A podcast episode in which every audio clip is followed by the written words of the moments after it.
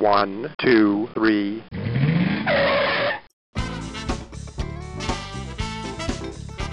Bem-vindo, bem-vindo ao Paladar Distinto, seu podcast de gastronomia. E hoje eu tenho a honra de falar com dois brasileiros feras na gastronomia e feras lá na gastronomia na Austrália, né? Fazendo um super sucesso. O chefe Rodrigo do Vale e o chefe Rodrigo Santos. Tudo bem, Rodrigo? Fala, meu, tudo bem? Os dois xará aí. Vai ser difícil arrumar os Rodrigos, é, mas vamos que vamos aí. Um de Melbourne e um de Adelaide, mas estamos bem. Vou mencionar aí o do, do Vale e o Santos, Boa. né? Pra gente aqui já para os ouvintes Prazer, saberem Boa. aqui. Pô, vai ser uma honra aí falar com vocês, né? Conhecer um pouquinho mais aí do trabalho, né? Eu já fiz um episódio com o Rodrigo do Vale, contando um pouco sobre a gastronomia, sobre a cultura. Vai ser legal é, revisitar um pouco também, né, para os novos ouvintes conhecerem um pouquinho mais aí sobre a cultura, né, os produtos locais aí da, da Austrália e conhecer e falar de um projeto tão bacana, né, que vocês dois estão participando, né, que é o Brazilian Chefs em Austrália, né, acho que é o consulado tá, tá promovendo isso, o consulado do Brasil, né, então vai ser muito muito legal bater bater esse papo.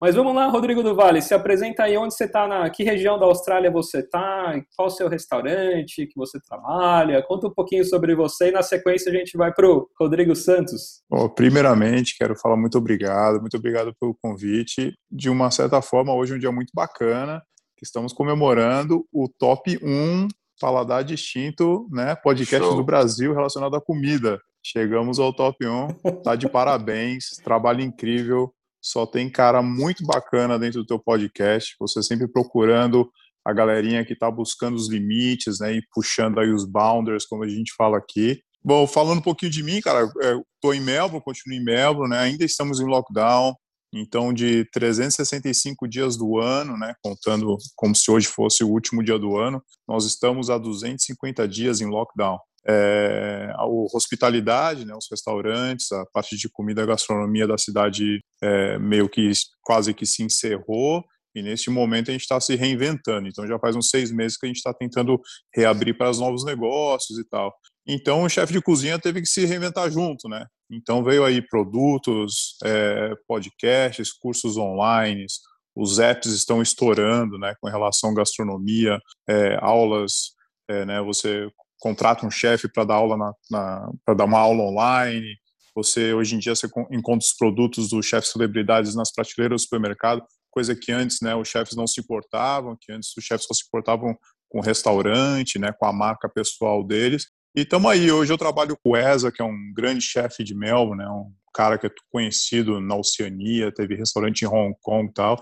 Então a gente procura novos serviços e até montando restaurantes é, que, que não existe contato com o cliente o cliente chega na mesa, ele já fez o pedido pelo app e a comida chega na mesa dele, né? Então, cara, tô nessa procurando novos serviços, né? É, Melbourne, com relação ao lockdown, a gente teve que se renovar e estamos nessa. E eu queria fazer já também um agradecimento, né, a você, né? Eu conheci você lá nos inícios dos meus podcasts, também faço convite para escutar um podcast fantástico do Rodrigo do Vale, o Feijoada Cast, né? E te agradecer também por sempre dar dicas, trocamos contatos, poxa, grava com essa pessoa tal. Então, poxa, meu super agradecimento a você e faço a todos aqui o convite para o Feijoada Cast, um episódio, um podcast fantástico aí também, com entrevistas de diversos chefes também, diversas gastronomias, conteúdo riquíssimo aí. Que legal, viu, Rodrigo? E o Rodrigo Santos, apresenta pra gente. Então, primeiramente também gostaria de agradecer aí o convite do Paladar Distinto e Feijoada Cast, já gravei com o Rodrigão do Vale também, e foi um sucesso muito legal e sempre bom estar conversando com os caras fera assim que nem vocês. Então, eu sou Rodrigo Santos, estou aqui na Austrália já fazem aí um quase oito anos, vai fazer agora. Morei na cidade de Brisbane por cinco anos mais ou menos. E aí vim aqui para Adelaide, sul da Austrália. Quando cheguei aqui no sul da Austrália, comecei a trabalhar no restaurante que eu estou hoje já. Comecei como come-chefe lá, chef, logo já fui para chefe chefe de party, né? Uh, e fui subindo a escada no restaurante. Hoje eu sou head chef do McGill State Restaurant, considerado aqui, acho que o melhor de South Australia, com certeza. E da Austrália, a gente está aí no top 10 também, uh, beirando os cinco melhores, uh, eu posso dizer com certeza também. Então, cara, estamos aí na luta, sempre trabalhando muito. Acho que é uma uma sorte ou uma estamos abençoados aí de não estar na mesma situação que o Rodrigão do Vale de Melbourne. Eu acho que o sul da Austrália aqui por ser muito menor acabou que eles conseguiram conter o vírus, uh, não vou dizer de uma maneira mais eficiente, mas por ter menos gente, foi menos difícil, digamos assim. Então a gente teve um lockdown no início do, do Covid lá, uh, foram ali três meses mais ou menos. Aí depois não tivemos mais, tivemos alguns de uma semana, assim, uh, cinco, seis dias. Mas hoje em dia a situação está bem diferente de Victoria, de Melbourne de Sydney. Aqui os restaurantes estão normais, verão começando agora, estamos entrando na primavera aqui, né? Então tá bem bem corrido, na verdade, graças a Deus, estão bem busy lá no restaurante. Um, e é isso, cara. Tamo aí. E até para quem nos escuta, né? É muito curioso, né? Conhecer a Austrália. Eu não, eu não conheço ainda, com certeza quero, quero conhecer. Mas tem muito aquilo naquela, pô, carne de canguru, como que funciona? Quais os itens, né? O cotidiano, um pouco, né, Santos? Se puder até continuar um pouquinho e falar um pouquinho sobre alguns itens locais, né, sobre a carne de canguru também. A Austrália, sim, a gente pode dizer que por ter muitos imigrantes, então tivemos teve muita gente, muitos asiáticos aqui. Então acho que a culinária asiática ela tomou conta do país e tivemos algumas influências de alguns outros lugares, Itália, enfim, Europa, mas a culinária australiana é uma fusão de asiático com europeia, com South America, é, é, tudo junto, né? Mas é claro que existem os ingredientes, então tipo, existe muito famoso aqui o veg, Vegemite, né? Que é uma pasta, é um creme aí, cara, que é parece um Nutella, mas na verdade ele é salgado, é uma loucura, né? É isso, a gente adora fazer a pegadinha dos brasileiros que chegam aqui, dá para provar o Nutella australiano aí, eles, é, é engraçado, né? Mas existem alguns ingredientes, lógico que o canguru, cara, é um dos animais aqui que, na verdade, o governo, ele... Existem projetos que o governo paga para pessoas licenciadas, lógico, para abaterem um animal, porque a procriação dele é muito grande, ele acaba invadindo cidades, né? É uma então, assim, é uma carne muito boa de ser consumida por causa disso também, pela sustentabilidade dela, né? Uh, e é uma carne muito boa, cara. O problema é que muita gente não, não acho que não aprendeu a cozinhar ela ainda, por ela não ter muito não ter gordura. Ela é uma carne muito magra, né? Então, ela é uma carne que se tu passar do ponto ali um pouquinho já fica seca. Então, muita gente prova canguru e fala: "Ah, não gostei, é muito seco, não tem gosto de nada", enfim mas existem várias maneiras de se fazer, né? Inclusive aqui já podemos falar um pouquinho do nosso projeto ali, um dos meus pratos, um, o meu prato primeiro agora foi um steak tartar de canguru e cara, fica sensacional. Então, se tu saber assim aprofundar como usar a carne, ela é muito muito legal. A gente já serviu lá no restaurante em alguns pratos diferentes a carne do canguru uh, e é muito legal. Tem uma balone também, né? Que é um que é um molusco, né? Assim, até vi que você faz Isso. pesca submarina também, não sei se na profundidade que você chega ou se na região que você acho que é mais águas geladas. Tem, cara, tem bastante sim. Meu. O abalone tu encontra ele assim, a... depende do lugar, um, um, metro de água tu já encontra ele, porém é proibido, então só tu pode pegar ele a partir de dois metros de profundidade. Eu acho que é para não ficar muito fácil o acesso, entendeu? Porque senão a pessoa pode estar caminhando ali, achar e e tirar, né? Então, existe uma lei, pelo menos aqui em South Australia, que dois metros de água já pode mergulhar com uma certa faca especial, que é para não machucar o animal, se, se ele for no, no tamanho legal, pode levar para casa até cinco por pessoa, uh, e se ele for undersize, né, que ele for pequeno, abaixo da medida, aí tu devolve ele sem ter machucado, ele fica preso ali, cresce até poder pegar, né? Mas existe uma abundância aqui na Austrália, né? A gente, tanto eu quanto o Rodrigo do Vale aí, já usou muito a Balone, cara. É uma, é sensacional. Só quem, só quem já provou para saber, né? Que demais. É muito bom. É, parece uma ostra gigante, né? E às vezes tem várias espécies, do Vale comentou, mas tem uns que chega, parece uma galinha, assim, parece um frango, né? É, tem a Balone que chega, passa o palmo da mão, assim, fácil. Mas é engraçado que ele parece uma ostra, mas na verdade não tem nada a ver, né? Ele é totalmente duro, assim, cara. É uma carne que tu precisa dar uma maciada nela para conseguir comer, sabe? Ela é bem diferente. Existe todo um, existem várias técnicas diferentes para cozinhar ele, enfim. mas é uma carne meio delicada. É outra coisa que também, se tu não souber fazer, às vezes não vai gostar, mas se fizer da maneira certa, show de bola, é, fica muito bom. Ô Duvali, e comentando sobre o costume, né? Eu vi que o costume um pouco do australiano é tomar aquele café bem reforçado, às vezes, né? Já tem às vezes muita reunião de manhãzinha, então tá lá na cafeteria com o seu computador, é bem agitado, né? Até você comentou no nosso episódio que a gente fez, poxa, tempo é dinheiro. Então, galera, tudo bem, toma seu café um pouco mais reforçado, o almoço rapidinho, come alguma coisinha rápida e no, no jantar aí sim acaba indo no, tem o costume de ir no restaurante tal fazer uma coisa mais é um pouco assim mesmo ah com certeza sim se você for eu tenho a experiência das grandes metrópoles né Sydney e, e Melbourne cara assim indo trabalhar, eu lembro dos cafés lotados, né? Ainda mais final de semana, filas para entrar nos cafés. A Austrália é conhecida pelo brunch, né? A gente, eu, eu trabalhei no The Grounds de, de, de Alexandria, que pô, uma referência mundial com relação ao café da manhã, né? É, e é isso, cara. Galera sai para comer com a família cedo de manhã ou antes de ir para o trabalho já faz a reunião no café. É por isso que a cultura de café aqui é tão é tão forte, né? E almoço meu que passa em branco, assim. Almoço é muito corporativo também, né? Só a galera da empresa com os cartões de crédito ali usando e comendo rápido. E a janta, com certeza, aí entre os fine diners, né?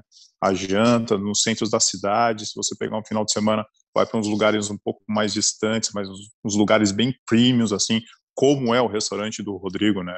O restaurante do Rodrigo é uma é uma destination, né? É um evento para você fazer assim uma vez por ano para levar a família e tal. Uh, eu acho que com relação ao fine dining mesmo, o Rodrigo pode falar bastante para você. Legal, até eu estava escutando, né, até quando o Rodrigo, né, o do Santos estava né, trilhando lá a carreira dele e tal, ele chegou numa etapa, pô, esse fine dining, tal, o que, que, que, é fine diners?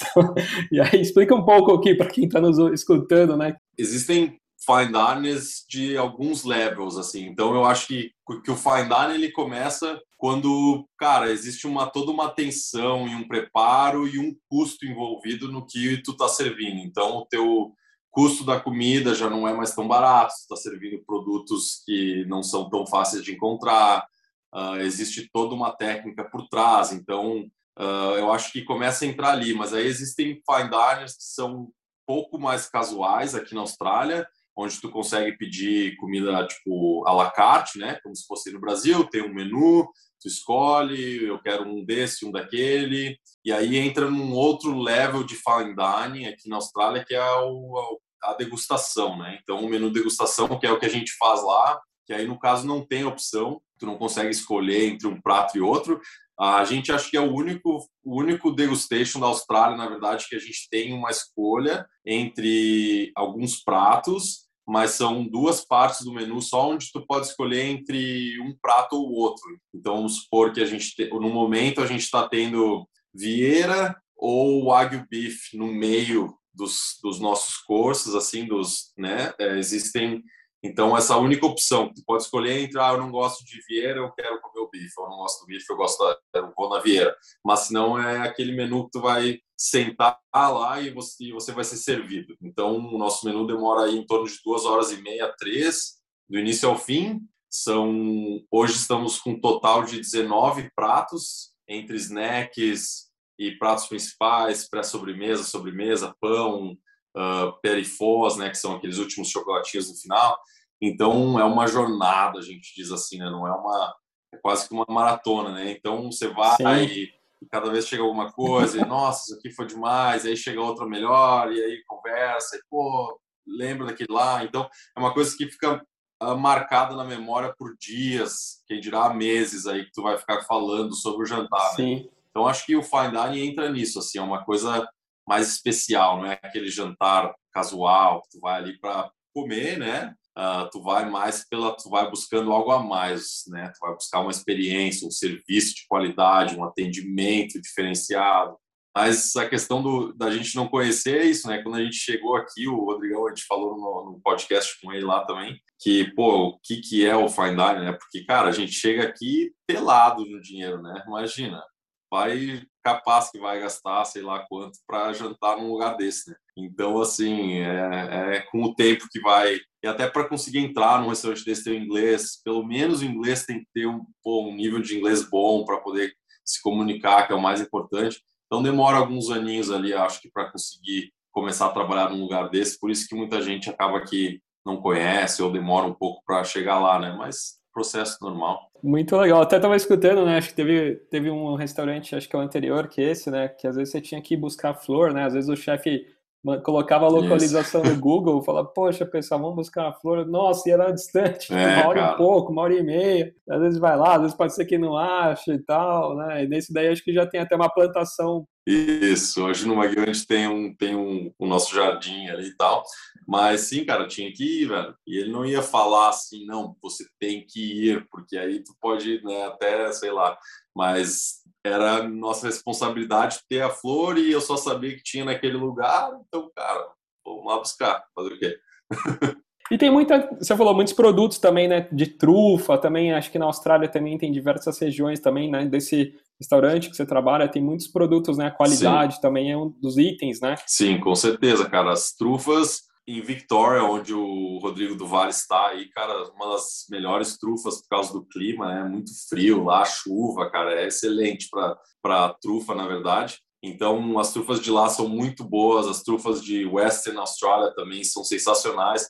Aqui em Adelaide, fazem dois anos que começamos a retirar as trufas do chão, porque existe todo um processo né, de plantação, demora aí sete a oito anos para começar a ver as primeiras trufas. Isso se o clima for bom durante todo esse período e ajudar, então é quase que aquela coisa, tu bota ali a sementinha e vai demorar anos para se, né, se tudo ajudar, o universo tu conseguir pegar algumas.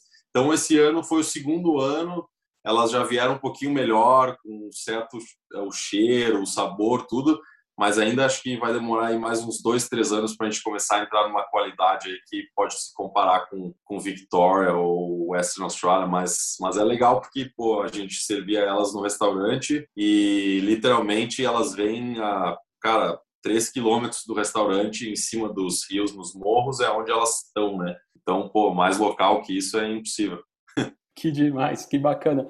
Ô Duvali, conta pra gente, né, um pouquinho aí como que é, os chefes, né, os brasileiros, né, chegam na Austrália nessa parte da gastronomia, como que, que é o início, conta um pouquinho pra gente. É o seguinte, eu acho que é mais ou menos, eu, Rodrigão, foi a mesma coisa, assim, se você já não tem a cabeça vinda do, vinda do Brasil, que você quer ser chefe de cozinha, você acaba indo trabalhar na cozinha por causa do inglês também, né? Sim. E, pô, é complicado para a gente, né? O inglês australiano também não, não ajuda muito o brasileiro. A gente tem uma influência muito grande né, norte-americana, aquele inglês mais, é, mais, mais limpo, né? Mais, mais, como é que se pode falar? Mais clear, né? É fácil de entender, as músicas desde criança tal. Mas quando chega na Austrália é muito complicado. Então, geralmente, se você já tem um gosto por cozinhar, é, é, é muito mais fácil do, do brasileiro começar é um dos primeiros trabalhos, né? Lavador de prato. Então você começa lavando prato e aí você embarca na cozinha.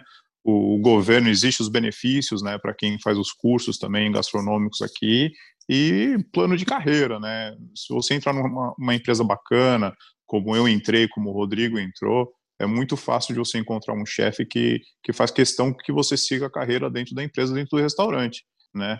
É isso, às vezes eu acho que os brasileiros meio que ficam um pouco iludidos com relação às ofertas, porque pô, ganhamos em dólar aqui, geralmente os salários de chefe de cozinha são, são bem altos, né? Se você chega numa, numa posição de gerência. Então é muito tentador, né?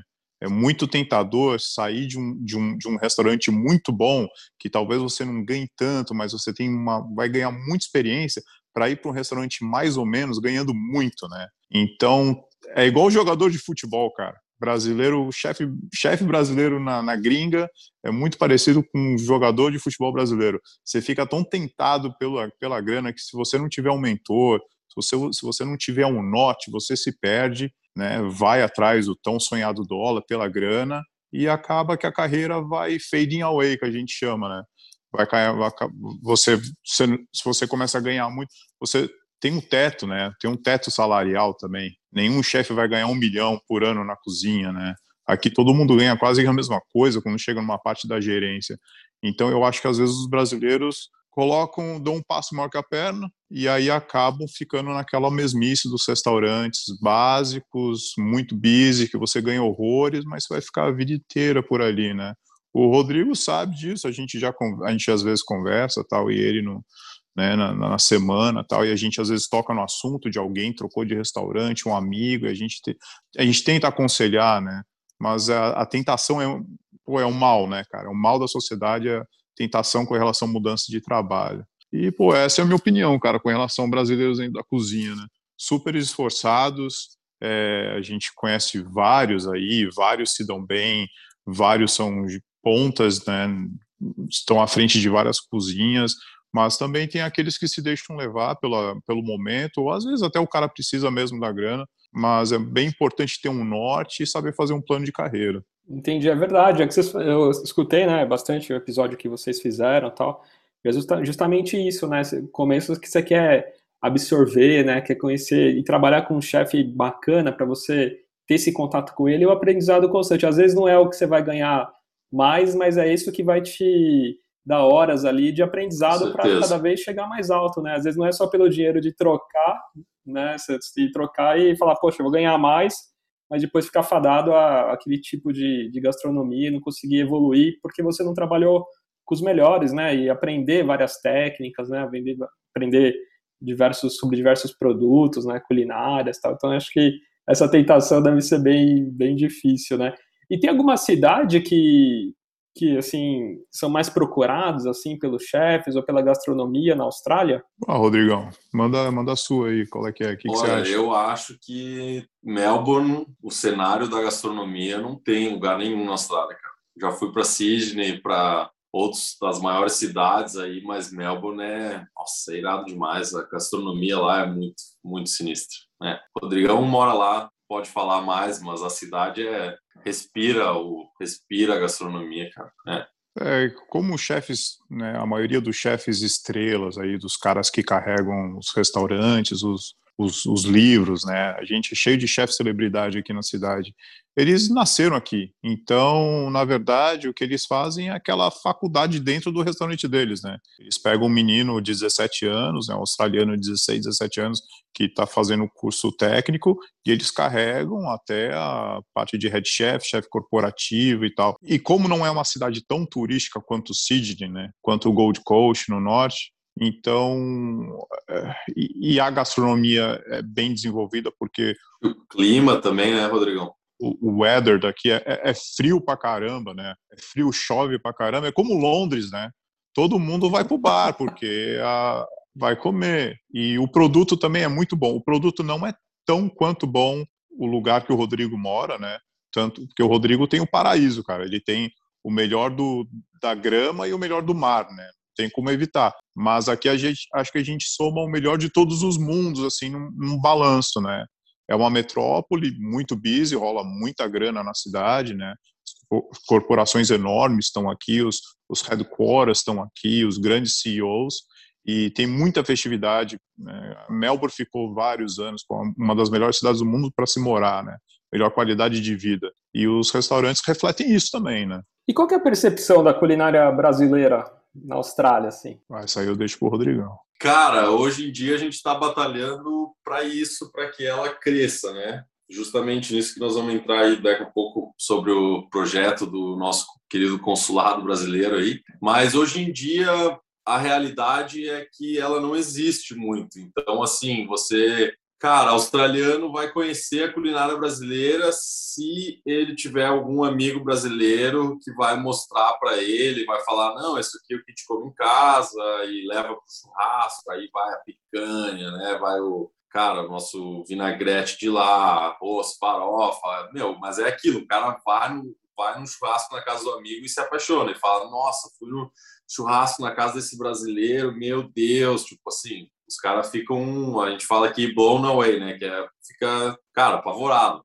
Uh, mas de restaurantes em si, são poucos, cara. Em Brisbane tem um restaurante brasileiro que, pô, é muito bom, cara. Assim, acho que eu morei lá, então frequentava muito, mas é um lugar no meio do centro da cidade, então isso é interessante. Então o pessoal tá ali no intervalo do almoço entre, os, entre o, né, o escritório, passa, vê o lugar, pô, o que, que é isso? Mas assim, um lugar bem feito, bonito, sabe, cara? Acho que é isso que a gente precisa mais, é, é lugares atraentes, que, a, que as pessoas queiram conhecer, né? Porque eu já fui em restaurante brasileiro que, pô, cara, dá dó, assim, parece um boteco, sabe? Tipo, não tem boteco bom, mas na, na, na, parte assim, pô, cara, mas é difícil falar, porque pô, não, a gente não sabe a condição da pessoa, o sonho dela, né, cara, tá começando, não é fácil, eu entendo tudo isso também, mas aí o australiano ele perde o tesão, né, cara, digamos assim. Então o cara entra num lugar fala, putz, não vou, não, não vou pedir nada aqui, vou ali no,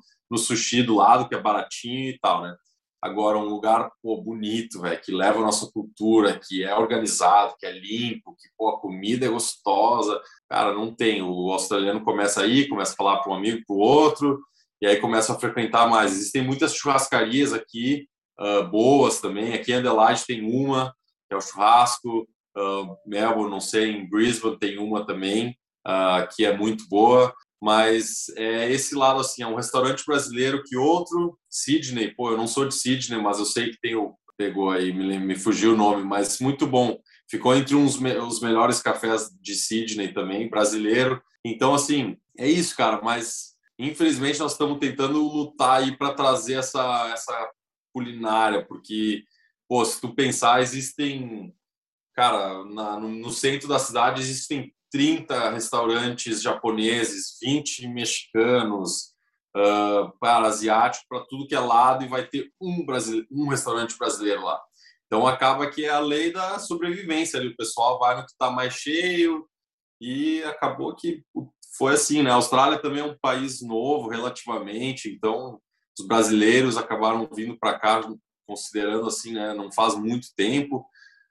Então, acho que realmente aí de uns 20 anos para cá é quando realmente a galera começou a vir, mas são poucos que estão aqui há mais de 20 anos. Então, acho que a gente está no caminho, estamos engatinhando. Eu acho que tem, tem um futuro pela frente muito Sim. bom, sabe, com essa geração de chefs que está se crescendo aqui.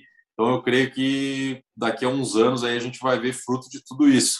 Mas hoje em dia ela está tá engatinhando, cara. Ô, Duvali, conta um pouquinho aí sobre o projeto aí, o Brazilian Chef na Austrália. O projeto é muito bacana, primeiramente porque é a primeira vez que o Consulado Geral é, Sydney, Brasil, está fazendo alguma coisa relacionado desse tamanho, nesse nível, com relação à gastronomia, né? E, e fazer com relação à gastronomia, eles precisam das ferramentas que somos nós, os chefes de cozinha.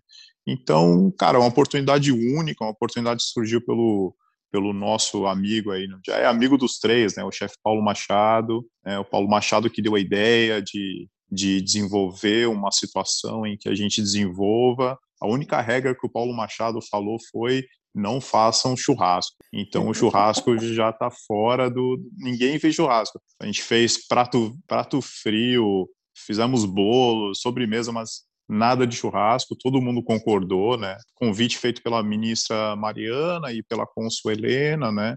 E assim, elas dirigindo a situação e, e de, de, uma forma que até então é sucesso, né? Eu fiz meu primeiro vídeo, lancei meu primeiro vídeo semana passada, pô, tive muito retorno, cara, muita gente bacana do Brasil, muito chefe que eu sou fã dos caras, os caras elogiando ali, mandando mensagens para mim, né? É um, é um feito enorme para o consulado, é um efeito, é um, é um feito enorme, cara, para a gastronomia brasileira aqui no, na terra dos cangurus. É, acho que a gente teve muito sorte, né? De ser esse time de seis chefes, né? É, escolhidos para criar esse é um projeto piloto, né? Na verdade, e espero que ano que vem tenha um melhor e um melhor que o nosso, né? Eu espero que sempre melhore, né, cara? Porque isso aí reflete na nossa cultura, na sociedade brasileira, nos grupos brasileiros aqui também, que na verdade o que a gente quer é só que a comida brasileira seja reconhecida, mas não só pelo não só pelo churrasco, né? Temos tantas coisas, né? Nosso terroir é tão grande. Olha quanto chefe a gente conversa diariamente, né? Olha os nossos podcasts aí. Só tem fera, né, cara? E, pô, isso tinha que ser repetido na gastronomia fora do Brasil também. Com certeza. Até mandar um abraço aí pro nosso amigo aí, Paulo Machado, né? Sempre nos ajuda aí. Um fera, né? E é isso, né? Eu acho que o brasileiro tem que, tem que dar mais, mais valor, né? Assim, a gente, aos nossos itens, né? E divulgar cada vez mais, né? É o que o Paulo Machado até uma vez deu uma aula pra gente numa reunião, cara. Ele falou também que tem uma história do incentivo do governo também, né? Porque a comida tailandesa hoje virou uma marca sozinha. Thai food é o que é, né? A comida peruana também, né? O, o incentivo o, o, volume de incentivo que o governo deu, né? Gastou muita grana, gastou muito tempo, é, fez projetos, mandou gente para fora, né? Quase que um ministério para desenvolver e, e, realmente colocar a comida dentro do mapa. E é por isso que eu falo que do projeto fico muito feliz que eu vejo pelo menos uma formiguinha caminhando, né? Então a gente vê uma luz no fim do túnel, né? A gente sabe que por mais que a situação está do jeito que está e né, todo mundo sabe o que está acontecendo, existem pessoas que pelo menos né, a gente está tentando e existe um programa de desenvolvimento, né? É um projeto, veio para ficar, é sucesso, foi um sucesso no Instagram do consulado, a ministra, o pessoal da embaixada, né? Embaixada Itamaraty está muito feliz pelo, pelo tanto de acesso que deu e os comentários que, que rolou, porque é um incentivo de né, a primeira vez, a primeira vez a gente nunca esquece, né? Então é uma coisa muito muito bacana, na real. Com certeza, acho que vocês estão sendo, né, desbravando aí e muito feliz, né, em fazer vocês fazerem parte desse, desse projeto. Até achei interessante, eu gravei um episódio outra vez com o Roberto Maxwell, que está no Japão, e depois com, com a fazenda Camocim, né, lá da, do Espírito Santo, eles que têm aquele café Jaco Bird, né, que passa lá pelo trato digestivo e tal, né. E parece que o Brasil, não sei se na década de 40, 50, mandou muito café pro, pro Japão, sabe? Ele desenvolveu e abriu como se fosse uma cafeteria lá num bairro que era meio como se fosse um, um sorro aí dos Estados Unidos, né? Um bairro assim era meio meio moderno, tal, tinha alguns intelectuais assim. E, e com isso que pegou, né? O, o Japão toma bastante café e tal, mas foi muito pelo esse, esse incentivo do Brasil naquela época, né? Acho que até muito legal isso, às vezes, do governo fazer esse incentivo em, em, outros países, né? Às vezes abrir uma, uma cafeteria, um restaurante, né? Com chefes brasileiros, né? Um, projetos piloto, né? Sobre a nossa gastronomia, sobre produtos locais. Quem sabe um dia isso, né? Se concretize, né? É, seria muito interessante, né? Acho que todos esses pontos voltam no que eu e o Rodrigo a gente fala sempre, né? De, de não desistir do plano de carreira. Se você conseguiu, teve a oportunidade de entrar num restaurante muito bom, mantenha-se ali, porque a, a, comunidade ao seu redor vai te reconhecer como, como um chefe que se importa pelo produto final, se importa e, e, você dá valor aos ingredientes, porque os restaurantes bons, os restaurantes fine dines, né, os estrelados aqui australianos, é, tem tudo a ver com sustentabilidade. Então, na verdade, trabalhar na cozinha não é questão de fazer hora e se matar numa cozinha e fazer mil pessoas durante o almoço é com relação à sua qualidade de emprego e qualidade de trabalho. E, a comunidade australiana vai dar valor. E, vai dar valor, ao, se for um chefe brasileiro, vai dar valor ao chefe brasileiro que está ali. Eu acho que é isso que falta para a geração nova, entendeu? Que a minha geração não, não teve essa mentoria. Eu que já estou aqui há 15, 17 anos, eu não, eu não tive um brasileiro que falasse para mim: escuta, se você quiser colocar comida brasileira no mapa, se um dia você que tiver, quiser ter um business de comida brasileira na Austrália bem sucedido, você tem que plantar sua sementinha. E a sementinha é fazer bem nas cozinhas australianas, né? Trabalhar na, de ponta, igual o Rodrigo está fazendo. Head chef nos melhores restaurantes da Austrália, sem dúvida, né? Trabalha numa, numa vinícola incrível, nos melhores vinhos do mundo. Então, não tem por onde, né? É a velha e a jovem guarda. Sim. É isso. Estou tá? aqui dizendo que olho para trás e vejo o que eu, os erros que eu cometi com relação à minha jornada. Porém, eu vejo, vejo as coisas boas que eu fiz também, né? E hoje vem dessa geração que se importa com sustentabilidade e a qualidade do, do produto e das cozinhas que ele trabalha, eu acredito que seja para um futuro melhor, é o segredo do futuro melhor. E o que poderia ser feito assim para incentivar mais essa chegada de brasileiros e, e começar nesse, nesse trilho, nesse caminho certo? incentivar a chegada de brasileiro é, é, simplesmente eles virem passar umas férias aqui na Austrália que nunca mais vão querer ir embora. Né? Essa é a nossa realidade que a gente vive aqui, que a gente está num país onde para gastronomia, uh, para quem trabalha com cozinha, é incrível, tanto quanto o nosso Brasil, que tem muitos ingredientes diferentes e tal. Acho que com certeza lá existem milhões de coisas mais do que aqui pelo tamanho, pelos, pelo diferente clima e tal, mas a qualidade de vida que a gente tem aqui na Austrália é muito boa. Né?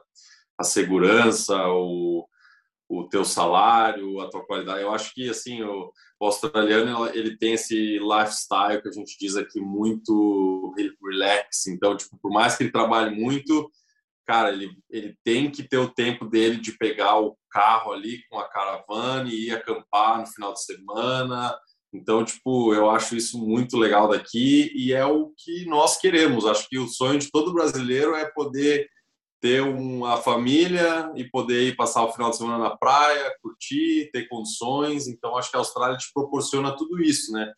Um, agora, quanto ao, quanto a promover a culinária brasileira, eu acho que o que tá, faltava faltando eram projetos como, como esse que a gente está fazendo parte agora, né? Projetos que incentivassem outros chefs a ver, pô, olha, esses caras aí trabalharam hard, chegaram onde chegaram, mas pô, hoje eles estão tendo um reconhecimento do governo brasileiro e o governo brasileiro está investindo neles para promover a gastronomia. Então acho que isso nunca existiu, pelo menos aqui na Austrália, né? Nunca, nunca teve antes. Então acho que o nível de importância disso é muito grande, porque a nossa comunidade brasileira aqui ela é grande, mas é como se, sabe, brasileiro a gente gosta de estar junto, né? Então, através do Facebook, do Instagram, todo mundo se conhece, existem as páginas que todo mundo faz parte. Então, pô, eu, eu penso assim, eu, há oito anos atrás, do, do jeito que eu cheguei, quando eu comecei a trabalhar na cozinha, se eu visse o Rodrigo de hoje, o Rodrigo do Vale, os nossos queridos outros chefes aí do projeto, nossa, cara, eu ia ficar assim pô, velho, que massa, tipo, os caras brasileiros